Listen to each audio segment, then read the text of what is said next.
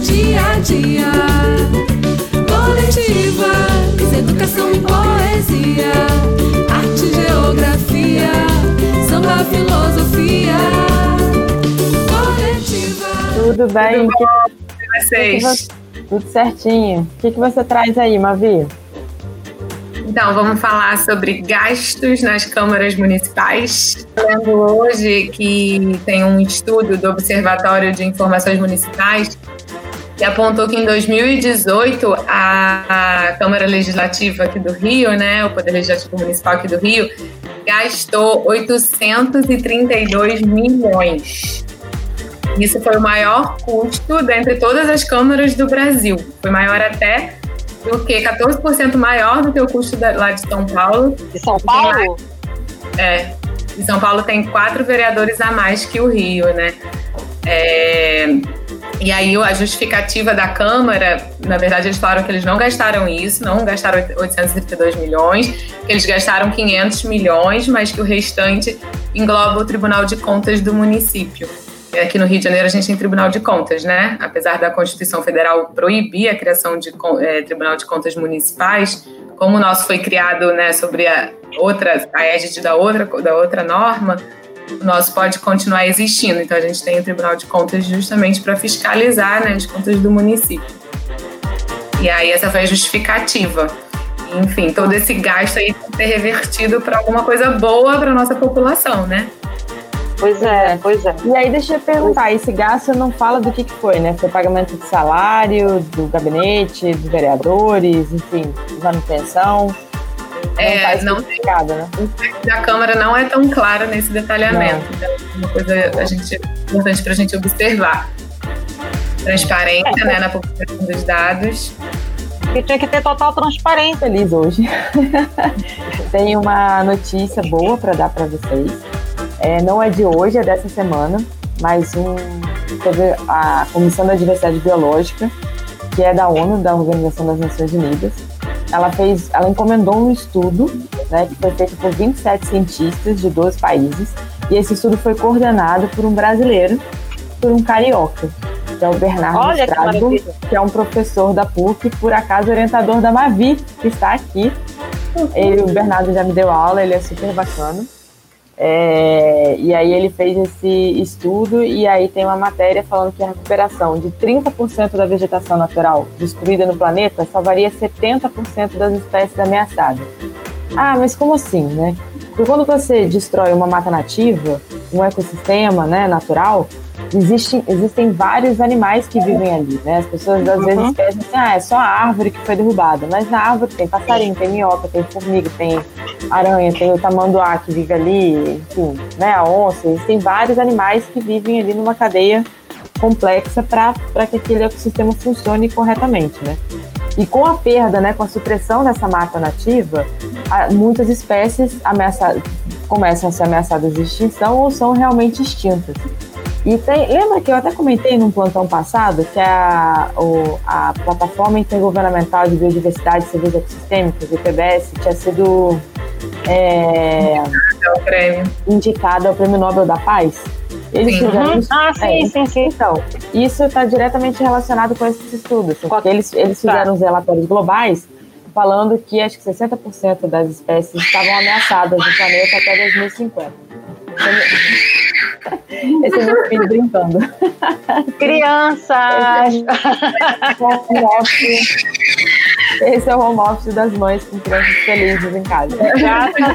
Exatamente. Mas enfim. É...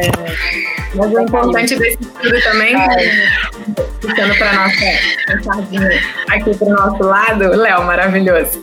Puxando a sardinha para o nosso lado de geógrafas, eu acho que um componente importante desse estudo que ele traz é do local, né?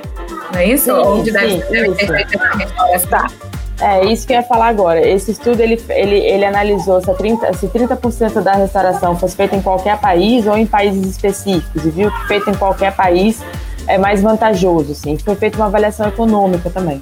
Ou seja, uhum. vale, é, é, assim, a gente ganha dinheiro se a gente proteger a natureza, se a gente conservar a biodiversidade, né? No Brasil, a gente tem uma taxa de, uma média de mais ou menos de um boi para cada hectare né, de produção.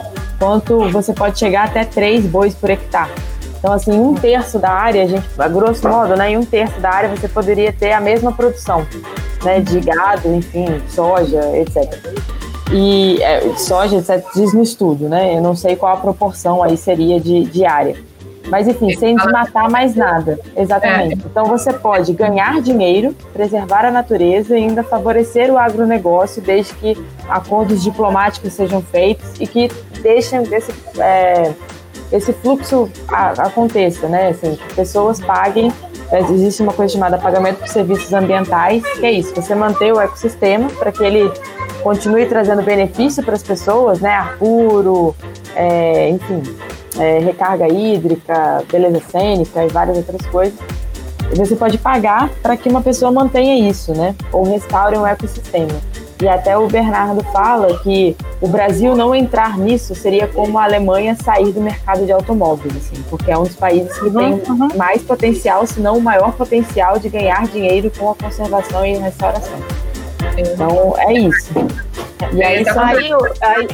Dos bois, não, só complementar essa parte que você falou dos bois, porque muita gente acha que ah, a gente vai conservar e a gente está perdendo área de produção de alimento, enfim.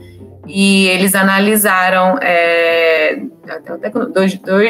2 milhões 870 hectares né, desses que tinham sido convertidos para áreas agrícolas eles chegaram à conclusão que desses 55% poderiam ser restaurados sem prejudicar essa produção de alimento. Então, assim, é, essa dicotomia né, que todo mundo faz de ah, a gente vai conservar e não vai poder produzir, vai diminuir a produção, né, não é tão real assim. Balela. Exatamente. Ou seja, está aí a ciência, ciência global coordenada por um brasileiro provando que você pode ganhar dinheiro, reflorestar, conservar a natureza tá? e ainda, exatamente, e ainda dar impulso ao agronegócio. Ou seja, não precisa te matar, não precisa cortar mais nenhuma árvore para Mais nenhuma árvore. Eu assisti recentemente um filme que eu recomendo e eu vou ver esse filme de novo, eu vou ver esse filme de novo. E olha que eu não sou agricultora, eu não tenho boi no pasto mas é uma aula, é uma aula, chama-se Solo Fértil. Ele traz exatamente isso aí que a Karine trouxe, ou seja, não é uma coisa ou outra. Você pode é. ter as duas coisas. Então, assim, então, esse cara que eu esqueci o nome dele agora, mas no próximo assunto eu vou trazer o nome dele, que é um cara que pesquisa, ou seja, esse cara tem, não é só ele, é uma rede de pesquisadores e cientistas da importância da regeneração do solo. Por quê? Dentro desses estudos e dessa pesquisa, a, a, todo, a, a, assim, a maioria das vegetações que você tem, até o matinho que você tem, ele retém carbono no solo e com isso você consegue manter clima, ou seja, hoje já há essa corrente defendendo que uma das, das questões mais importantes, não mais importante, mas uma tão importante para, além de não derrubar, é você regenerar esses solos. E ele uhum. traz um estudo em cima do, dos norte-americanos, o que é uma benção. Você parar para pensar que 5% hoje dos fazendeiros norte-americanos estão atuando com processos regenerativos, com bois, com vaquinhas, com porquinhos, com galinhas, com plantações, com agrofloresta. Gente, tá aí. E, e, tem uma história de um, de um cidadão, que é uma pessoa específica, que ele perdeu assim a, toda a plantação dele por questões de granizo e tal. E quando ele migra para esse processo regenerativo e vai trabalhar mais com a, agro, a agrofloresta e vai respeitar os tempos, até a mudança de pasto, para o, os animais, né, para, o, para, o, para os boizinhos e as vaquinhas, o cara ganha muito mais dinheiro. Então, esses, esses fazendeiros estão fazendo um trabalho de educação para outros fazendeiros migrarem para esse processo, porque não é uma coisa ou outra. Entendeu? Ele, tá, ele continua ganhando, só que ele não precisa ficar na monocultura só uhum. fazendo aquela, sabe, assim, acabar com o solo, porque é isso, né, que a gente aprende, né, que se você faz uma uma, uma agricultura extensiva, né, de uma de monoculturas, você acaba é, é, e também com a aplicação dos, dos agrotóxicos, que são todos é, é fazendeiros que não usam o agrotóxico, eles conseguiram regenerar áreas que são inacreditáveis. Eu super recomendo. E vote 1877. É isso aí, gente. Vote inteligente. Coletivas, economia criativa. dia a dia. Coletivas, educação e poesia, arte, geografia, samba, filosofia.